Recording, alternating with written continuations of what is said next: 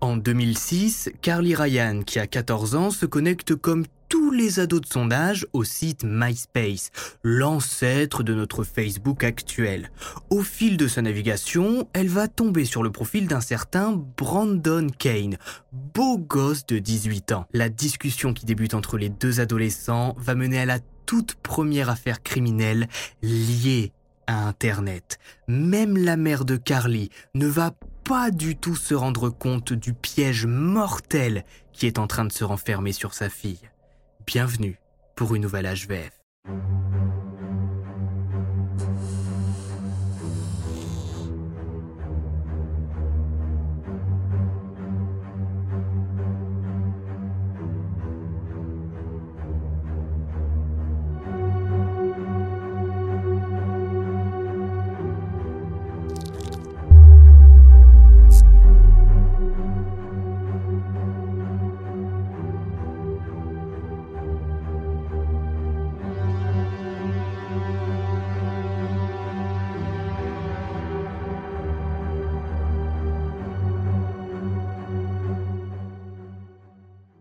Salut à tous, c'est Max Guys. Aujourd'hui, on se retrouve pour une nouvelle histoire à la fois vraie et flippante dans laquelle on va parler de l'affaire Carly Ryan ou Carly Ryan si vous préférez l'accent un petit peu snob.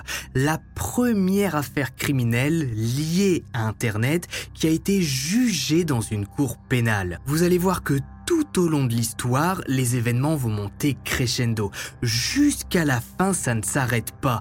Même moi, et vous savez que j'en écris régulièrement des histoires, à un moment pendant mes recherches, je me suis dit non mais attendez, ce Brandon là, il va disparaître, c'est bon, il va partir dans la nature et il va laisser Carly tranquille. Mais non, Jusqu'au bout, il va faire en sorte que son piège fonctionne. Alors installez-vous, n'oubliez pas de vous abonner, ça prend 5 secondes et c'est gratuit, parce que je sais que certains d'entre vous viennent là tous les vendredis à 18h ou viennent de se taper une dizaine de vidéos sans s'abonner. Hein? Alors s'il vous plaît, installez-vous et on est parti un corps sur la plage. Notre histoire prend place aujourd'hui en Australie et plus précisément au sud, en Australie méridionale. État connu d'après Google pour être l'un des plus sauvages du pays. La vie est tellement dure que moins de 10% de la population australienne y vit. Et ceux qui ont eu le courage d'y aller sont pour la plupart dans la capitale de l'État, Adélaïde et ses alentours. Après tout, je suis pas mal dans ma Picardie, hein. au moins il n'y a pas de migales et il n'y a pas les 21 espèces de serpents les plus venimeux au monde qui vivent dans le coin. C'est à Sterling, ville voisine d'Adélaïde, que vivent Carly Ryan, 14 ans, et sa mère Sonia, 34 ans. Maman a 20 ans et lâchée par son petit ami qui n'a pas voulu assumer à l'époque, Sonia vit seule avec sa fille depuis 14 ans maintenant. Carly est décrite comme le portrait craché de sa mère, que ce soit physiquement avec ses yeux, son sourire, ses cheveux, mais aussi mentalement. Mère et fille s'entendent parfaitement bien et on sait que Carly n'a pas de gêne avec sa mère. Elle lui parle de ses problèmes d'ado qui à son âge commencent à apparaître. Les amours, l'école, ses futures études mais aussi l'ennui. Carly s'ennuie à mourir dans cette ville de Sterling qui compte un peu plus de 1500 habitants et qui n'a pas de centre commercial, pas de cinéma, de salle de concert, de salle de sport, rien absolument rien. On peut s'y balader grâce à la voiture de Google et c'est vrai que ça a pas l'air super excitant quand on est ado. Carly fait bien quelques soirées de temps en temps avec des amis mais elle n'aime pas l'alcool ni l'ambiance qui y règne. Mise sous pression pour boire, elle finira d'ailleurs lors d'une soirée à l'hôpital pour avoir trop bu. Bon, même si Sterling c'est pas New York, la ville va avoir accès à la révolution du 20e et 21e siècle. Internet, outil formidable permettant à ceux qui avant disaient des conneries au bistrot du coin, après quelques pintes, de les dire désormais à des milliers de personnes avec un simple post sur les réseaux. Mais pas de précipitation sur les faits. Vous verrez que pas mal de choses vont suivre concernant Carly. C'est sa mère et les enquêteurs qui vont remonter peu à peu le fil de l'histoire à partir de la triste date du 20 février 2007. En ce beau mardi ensoleillé de février, Kim Gordon se balade tranquillement sur la plage à Port Elliot, cité balnéaire située à 75 km de Stirling. Quoi de plus agréable que le soleil de l'hémisphère sud en plein mois de février pour sortir de chez soi à 6 heures du matin pendant que la plage est vide, en fin d'habitude. Puisque ce 20 février, alors que Kim s'approche doucement du bord de l'eau, il aperçoit que quelqu'un semble se baigner sur le bord de plage. On a beau être en Australie, les matinées sont fraîches, surtout à 6 heures du matin. Mais bizarrement, la jeune fille qui semble se baigner a l'air de ne pas bouger. Son visage est face contre terre, trempé par les vagues qui viennent s'échouer, une par une sur la plage. Kim s'approche et hurle de terreur. Il a devant lui une adolescente habillée d'un t-shirt mal mis, d'un jogging à l'envers, comme si elle s'était rhabillée rapidement avant de s'effondrer la tête dans l'eau. Des passants s'approchent et aident Kim à sortir la victime de l'eau. L'un d'eux débute un massage, du bouche à bouche, les secours sont appelés et arrivent rapidement sur place. Mais l'adolescente est froide, en arrêt cardio-respiratoire, son cœur ne bat déjà plus depuis une bonne demi-heure maintenant. Aux alentours de 6h15 du matin, vous l'aurez compris, Carly Ryan est déclarée décédée par les secours. Son nom s'apprête à traverser les années et son visage fera le tour du monde pour sensibiliser les adolescentes au danger d'Internet. Les experts vont déclarer que la mort a été violente. Carrie présente 19 blessures sur le haut du corps, dont 8 qui lui ont été infligées à la tête par des coups violents. La cause de la mort est claire. Coup au visage, étouffement dans le sable et noyade. Celui qui a attaqué l'adolescente était déterminé à la faire taire. D'ailleurs, au tout début de l'affaire, Carly n'est pas tout de suite identifiée. Le lien sera fait entre son corps et sa disparition au moment où sa mère Sonia avertit les autorités du pays ben, pour signaler que sa fille a disparu. Convoquée pour possiblement identifier le corps de sa propre fille, Sonia déclara en larmes pendant l'identification. Comment ça se fait que ce soit ma fille, gisante sur une table en métal? Et qui sur Terre a pu faire ça mon enfant? Carly n'était qu'une boule de joie et de bonheur, qui n'aurait jamais fait de mal à personne. Qui a bien pu faire ça? Qui aurait bien pu faire ça et comment c'est arrivé? L'enquête qui débute s'apprête à retourner toute l'Australie, personne ne se doute à quel point le piège dont a été victime Carly a été pervers au plus haut point. À ce moment-là, Sonia ne le sait peut-être pas, même si je pense bah, qu'elle s'en doute, mais le meurtrier de sa propre fille, elle le connaît, elle l'a déjà vu et elle l'a déjà invité chez elle. Retour en arrière les premières discussions. Comme je vous le disais au début de cet HVF, c'est pendant l'année 2006 que Carly se connecte à MySpace, qui est à l'époque le site sur lequel il faut être inscrit pour faire des rencontres. Au collège, tout le monde partage le nom de son blog avec ses passions et ses citations un peu cucu. Aujourd'hui, tout le monde utilise YouTube, Facebook, Twitter, Instagram. Eh bien, à l'époque, tout était concentré sur MySpace. Alors bien sûr, Sonia va essayer de faire attention à ce que fait sa fille sur le réseau. Plusieurs fois, elle va même demander à Carly de lui montrer sa page, ses publications, avec qui elle discute. Et à chaque fois, eh ben Carly n'aura aucun problème à tout montrer à sa mère. Elle n'a rien à cacher, elle tient juste un petit blog où elle poste ses états d'âme et ses photos parfois naturelles. D'autres fois, plus dans un style émo, typique des années 2000. À l'époque, on n'a pas encore toutes ces notions de danger vis-à-vis d'Internet. Personne ne se doute bah, qu'un pervers peut se planquer derrière un faux profil. Le harcèlement en ligne n'existe pas pour cette génération qui découvre justement le virtuel. Et c'est parce que c'est virtuel que le danger n'existe pas, puisque bah pour eux, le harcèlement en ligne, si on se fait embêter, on coupe la connexion, ça n'existe plus. Si quelqu'un nous embête, si un pervers tente de nous demander des photos. Pareil, on coupe la connexion, ça n'existe plus, sauf qu'à un moment, au fil de la discussion, si on a le malheur de donner par exemple un peu trop d'informations avant de découvrir que l'homme derrière le compte bah, n'est pas celui qu'on pense et c'est Gérard qui a 65 ans, eh bien Internet passe rapidement à la réalité. Hein. Très rapidement, Carly va tomber sur le profil d'un certain Kurupt Koala, beau garçon de 18 ans qui indique être né aux États-Unis et vivant désormais en Australie à Melbourne avec son père adoptif Shane. Ce profil, il lui est recommandé par plusieurs de ses amis qui sont aussi en discussion avec lui et qui le décrivent comme quelqu'un de super gentil, très attentionné, journée, envoyant toujours un petit message le soir. Bref, les filles commencent à entrer doucement en compétition, puisque des types comme lui, eh ben, au milieu de leur campagne, il n'y en a pas beaucoup. Envoyant un message à ce corrupte koala, Carly obtient son vrai nom, Brandon Kane. C'est à partir de ce moment-là que l'histoire débute. Les deux adolescents vont discuter ensemble pendant des heures, se trouvant des tas de points communs. Carly aime la musique, Brandon aussi. Carly s'ennuie dans sa toute petite ville et n'a pas énormément d'amis dans le coin. Brandon aussi. C'est pour ça qu'il aime parler avec elle pendant des heures et en plus, il la trouve plutôt mignonne. Carly va parler de cette relation à sa mère. She said, "Oh, mum, I've met this really nice guy on the internet, and he's friends with all my friends, and he loves all the music I love, and he loves the things that I'm into, and he gives me advice and." Les discussions qui se faisaient à la base de jour vont au fil des semaines se transformer en discussions de nuit, plus intimes entre les deux adolescents. Brandon va dire à Carly plusieurs fois qu'il la trouve vraiment belle et qu'il espère pouvoir la rencontrer un jour. Ce à quoi Carly va répondre Mais c'est mon anniversaire le 31 janvier prochain.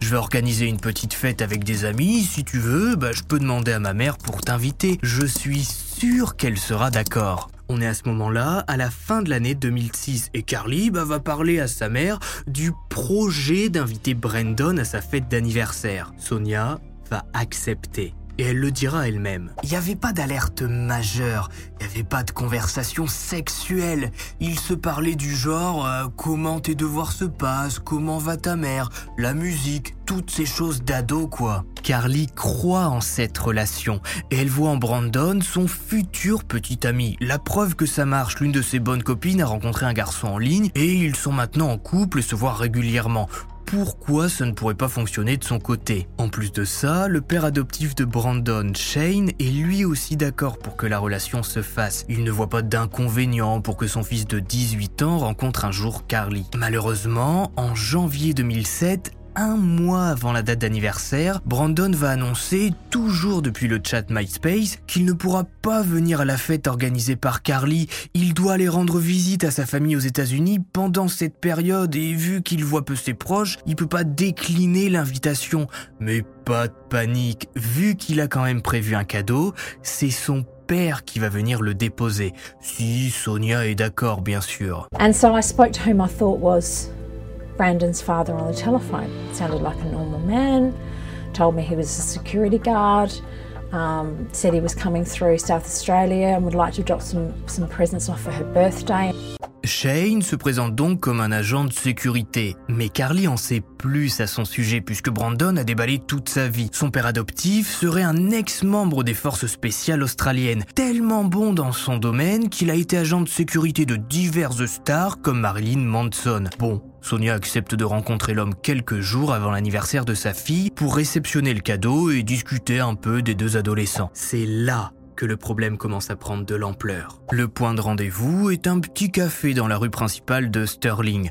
La mère de Carly est assez agréablement surprise de voir pour la première fois Shane. C'est un homme tout à fait normal de 51 ans.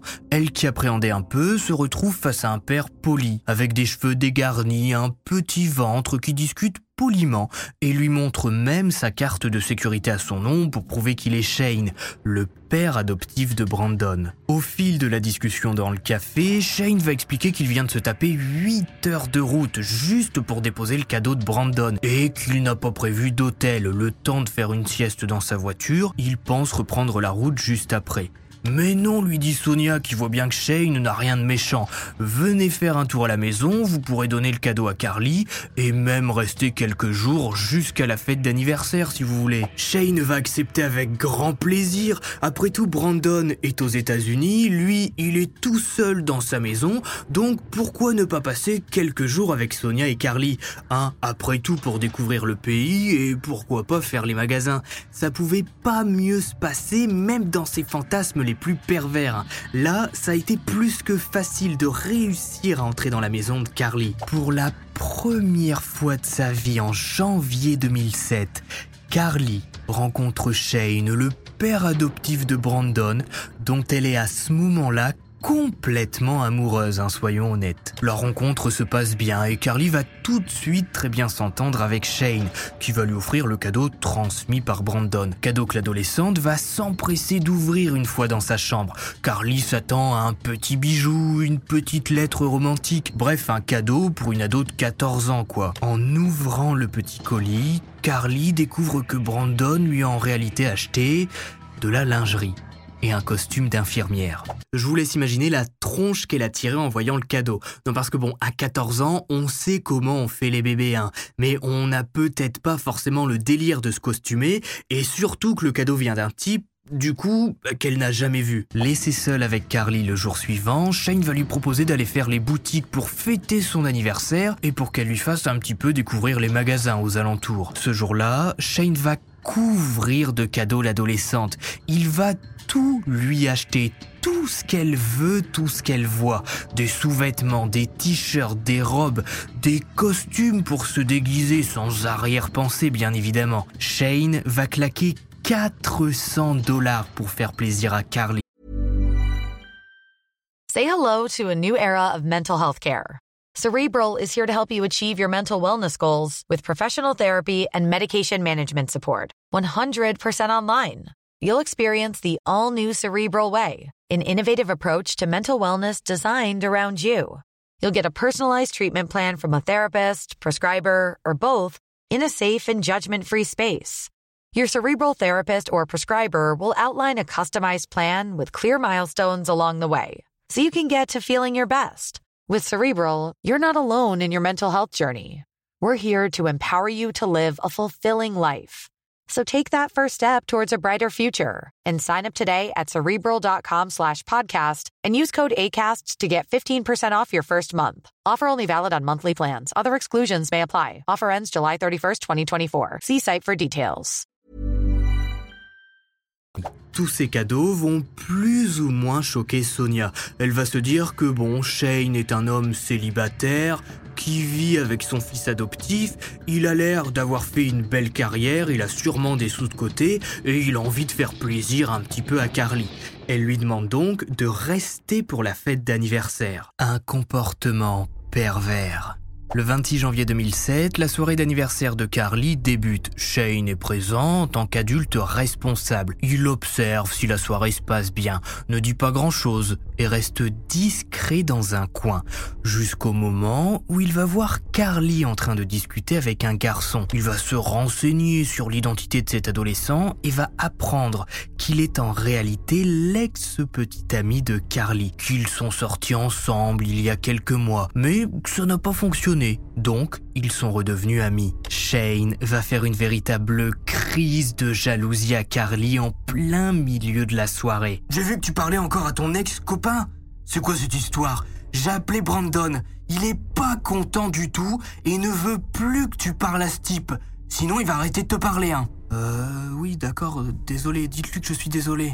D'ailleurs, en parlant de Brandon, vous avez sûrement remarqué que depuis que Shane est arrivé chez Carly, eh bien ce Brandon n'existe plus. Et bah, pour une bonne raison, il est aux États-Unis, il a pas le temps de se connecter à MySpace. Donc, bah, Carly, pendant que Shane est chez elle, ne parle plus à Brandon. Elle n'a plus de contact avec lui et elle attend qu'il rentre des États-Unis. Au fil de la soirée et des petites doses d'alcool partagées ici et là, Shane va rapidement être vu comme quelqu'un d'étrange par les adolescents présents. Par exemple, alors que tout le monde danse, il va demander pour le fun à deux filles de s'embrasser devant lui. Même Sonia, la mère, qui elle aussi garde un œil discret sur la soirée en venant de temps en temps, va être prise d'un sentiment étrange en voyant Shane au milieu de toutes ces adolescentes. He looked at Carly in a certain way and it gave me the shivers. And I thought, oh no, something's wrong. Mais bon, la soirée se termine finalement tranquillement et tout le monde part se coucher. C'est le lendemain matin que les choses s'accélèrent. Sonia, tout au long de la soirée et de la nuit, a eu une mauvaise impression sur Shane, malgré une première rencontre plutôt positive. Elle commençait à se poser des questions sur cet homme débarqué d'un peu nulle part, soi-disant le père adoptif d'un adolescent que finalement personne n'avait jamais vu et qui ne donnait plus signe de vie depuis quelques jours. Ce matin du 27 janvier 2007, Sonia se rend dans la chambre de Carly pour discuter avec elle de la situation. Elle ouvre la porte et découvre avec horreur que Shane, 51 ans, est là, dans le lit de sa fille, tout de suite une dispute éclate. Qu'est-ce que tu fous dans le lit de ma fille, sale porc? Dégage tout de suite de chez moi Shane, sorti de son sommeil et complètement paniqué par la situation, va se lever, ne rien dire. Il ne va même pas tenter de s'expliquer et va être foutu à la porte par Sonia, qui va ensuite aller voir Carl pour lui demander si tout va bien. L'adolescente est en larmes et explique à sa mère que cette nuit Shane est venu la rejoindre qu'il s'est allongé à côté d'elle et qu'il a déboutonné son pantalon, lui disant que Brandon ne lui en voudrait pas s'il se rapprochait juste pour une nuit. D'après Carly, la situation n'a pas été plus loin après son refus de faire quoi que ce soit avec Shane. Les deux se sont tournés le dos et ont tenté de dormir. Pourtant, et malgré ce qu'il vient de se passer, l'emprise dont est victime Carly est tellement forte qu'elle va supplier sa mère de ne pas lui couper sa connexion Internet et de ne pas lui prendre son téléphone, puisque ok, Shane est un type pervers, même complètement bizarre, mais Brandon, c'est un garçon sympa, et elle a vraiment envie de continuer à discuter avec lui. Sonia, devant l'air déprimé et devant les larmes de sa fille, va accepter à contre-coeur qu'elle continue sa relation avec Brandon. Alors par précaution, elle va quand même envoyer un email à Shane pour le menacer de poursuite s'il tente une seule fois de reprendre contact avec Carly. Laisse-moi rire. Ce mail est rempli de mensonges et je suis déçu que quelqu'un ayant une intelligence raisonnable puisse croire que toutes ces absurdités soient vraies. Les choses que tu m'as surpris à faire étaient totalement diffamatoires et j'ai envoyé ce mail à mon avocat pour qu'il puisse engager des actions. J'espère sincèrement que tu as une assurance contre les actions en justice. Tu en auras besoin. J'irai à la cour en tant que soldat décoré.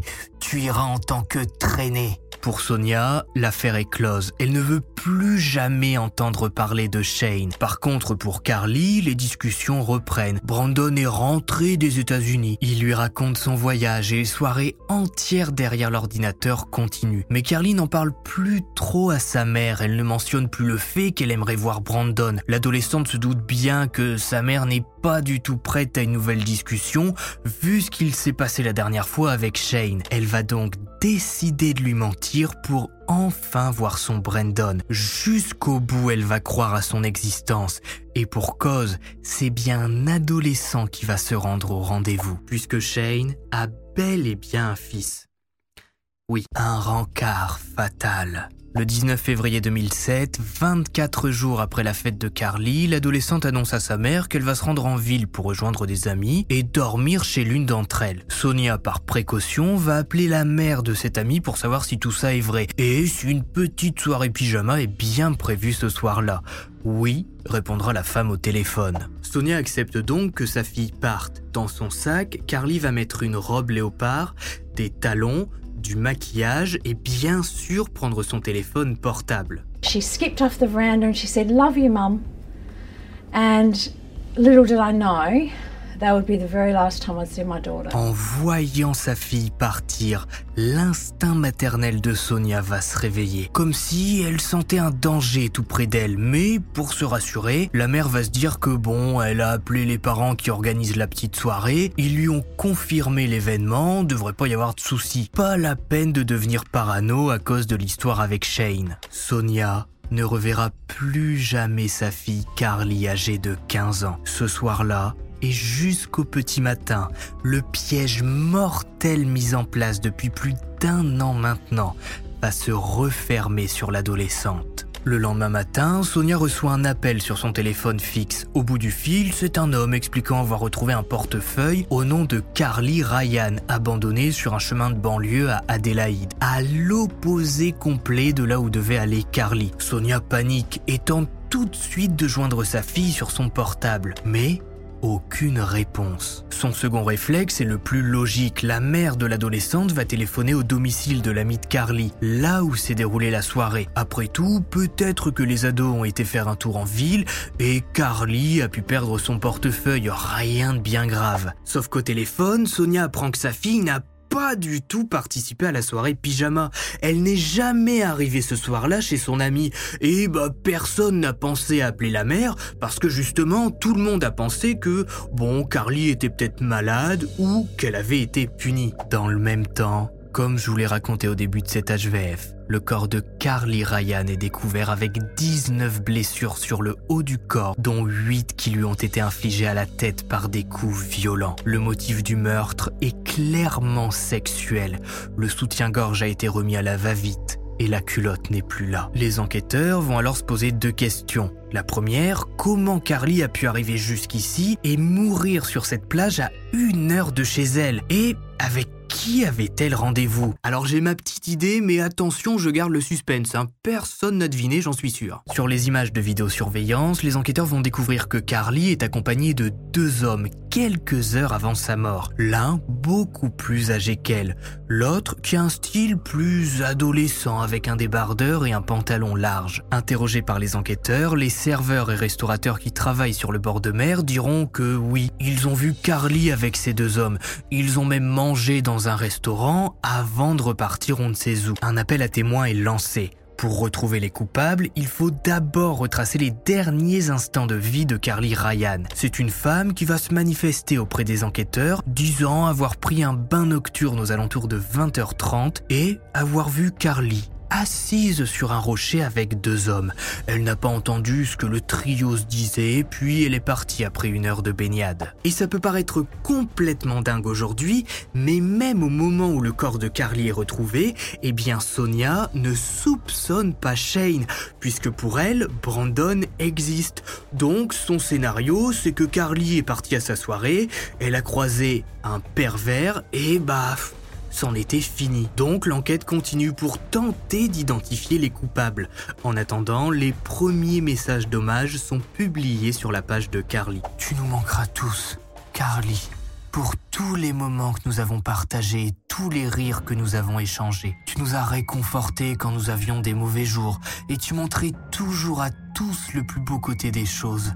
Tu étais une personne si formidable et tu vivras pour toujours dans nos cœurs et nos souvenirs. Les médias vont eux aussi faire leur propre enquête et les journalistes qui tiennent les rédactions à l'époque vont diaboliser Carly et Internet, disant que ça se voit si elle a rencontré des pervers, c'est de sa faute, elle l'a cherché, et puis regardez son style émo gothique qu'elle affichait de temps en temps. Ça se voit que cette fille avait des problèmes et que ça ne pouvait que mal tourner la concernant. Tous vont essayer de prouver que Carly cherchait à rencontrer des garçons et que ça lui ressemble bien de mentir à sa mère pour passer la nuit avec des inconnus. Je rappelle qu'elle a 15 ans au moment des faits. Hein. Je pense que les journalistes qui ont écrit ce genre de choses devraient soit changer de métier, soit se faire soigner s'ils fantasment sur ce genre de truc. Hein. Heureusement, les journalistes ne sont de toute façon pas du tout pris au sérieux par les enquêteurs qui, eux, de leur côté, continuent d'avancer. Ils ont reçu des témoignages disant qu'une voiture bleu clair avec une plaque de l'état de Victoria avait été aperçue à Port Elliott le jour du meurtre de Carly. L'un des témoins dit même que sur le tableau de bord de cette voiture,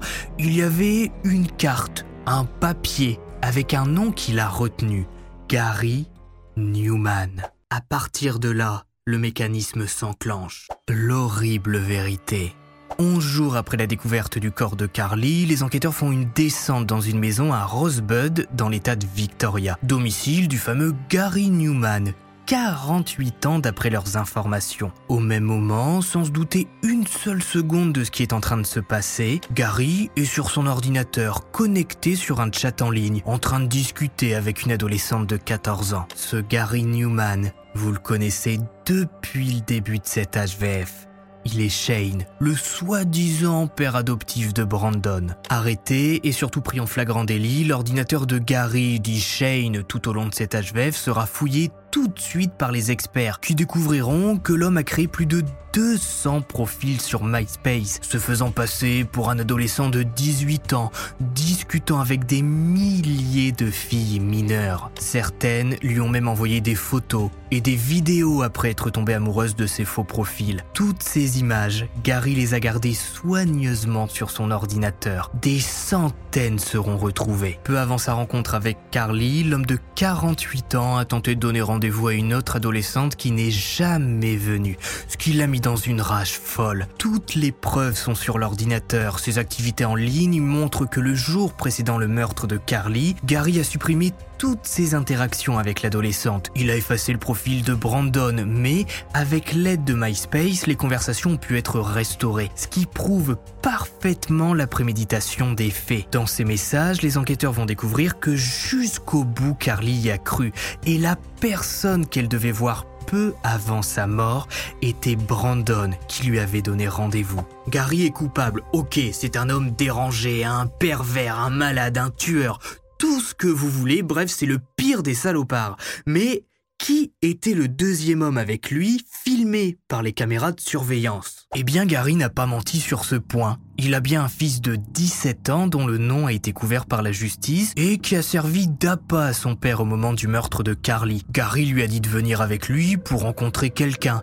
Et en le voyant, Carly s'est sentie en confiance. La journée s'est déroulée tranquillement, puis à un moment, arrivé sur la plage, Gary a dit à son fils qu'il devait parler raccompagner Carly. On sait pas trop, ce point est resté flou, même après l'enquête. Quoi qu'il en soit, il part avec l'adolescente, l'agresse sur la plage, l'étouffe et revient seul avant de rentrer chez lui avec son fils, comme si rien ne s'était passé. Le 19 octobre 2019, les deux hommes sont jugés à la Cour suprême d'Adélaïde. Gary et son fils plaident non coupables. Le fils dit qu'il s'est fait manipuler par son père et le père dit qu'il est victime de maladie mentale. Il indique à la Cour être obsédé par Internet, être bipolaire et avoir un trouble d'obsession compulsive qui déclenche chez lui des pensées incontrôlable et ça le rend fou lorsque quelqu'un refuse ses avances. Gary explique à la barre que oui, il trouvait Carly attirante, mais il la voyait plus comme sa fille plutôt que sa petite amie. Personne ne va croire en son histoire.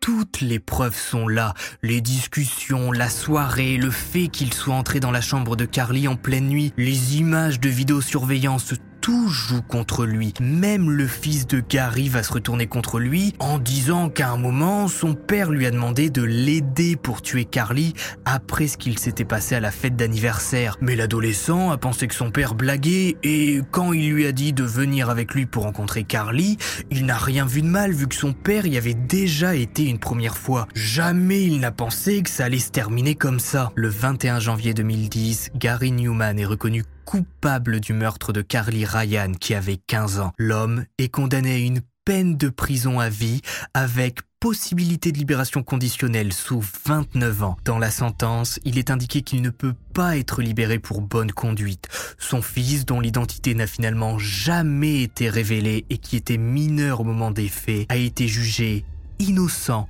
et manipulé par son père pervers. Sonia Ryan, de son côté, a créé une association, la Carly Ryan Foundation, association à but non lucratif qui a pour seul objectif de sensibiliser les adolescentes aux dangers d'Internet et qui a permis de faire passer la loi de Carly qui permet de porter plainte d'enquêter et de condamner les prédateurs en ligne qui envisagent de causer du tort à des mineurs. La peine encourue est de 10 ans de prison. La vie de Carly Ryan s'est achevée beaucoup trop tôt, mais son héritage perdura encore des années entières grâce à la fondation toujours active aujourd'hui qui continue encore et encore à sensibiliser les adolescents sur les dangers d'Internet. Si vous avez regardé Stage Web jusqu'au bout, mettez Carly en commentaire. Dites-moi si vous avez déjà été victime de ce genre de pervers. Vous étiez en train de discuter avec quelqu'un, puis au bout de quelques semaines, voire quelques mois, vous avez commencé à comprendre que cette personne n'était pas du tout celle qu'il disait être. Ça me paraît français, mais je suis sûr que vous avez compris de toute façon. Bref, c'est Max Guys. N'oubliez pas le pouce bleu, de vous abonner, ça fait toujours plaisir et ça motive. On se retrouve vendredi prochain à 18h pour une nouvelle histoire à la fois vraie et flippante. N'hésitez pas à venir sur Twitter et Instagram, j'y suis très actif. Et puis, bye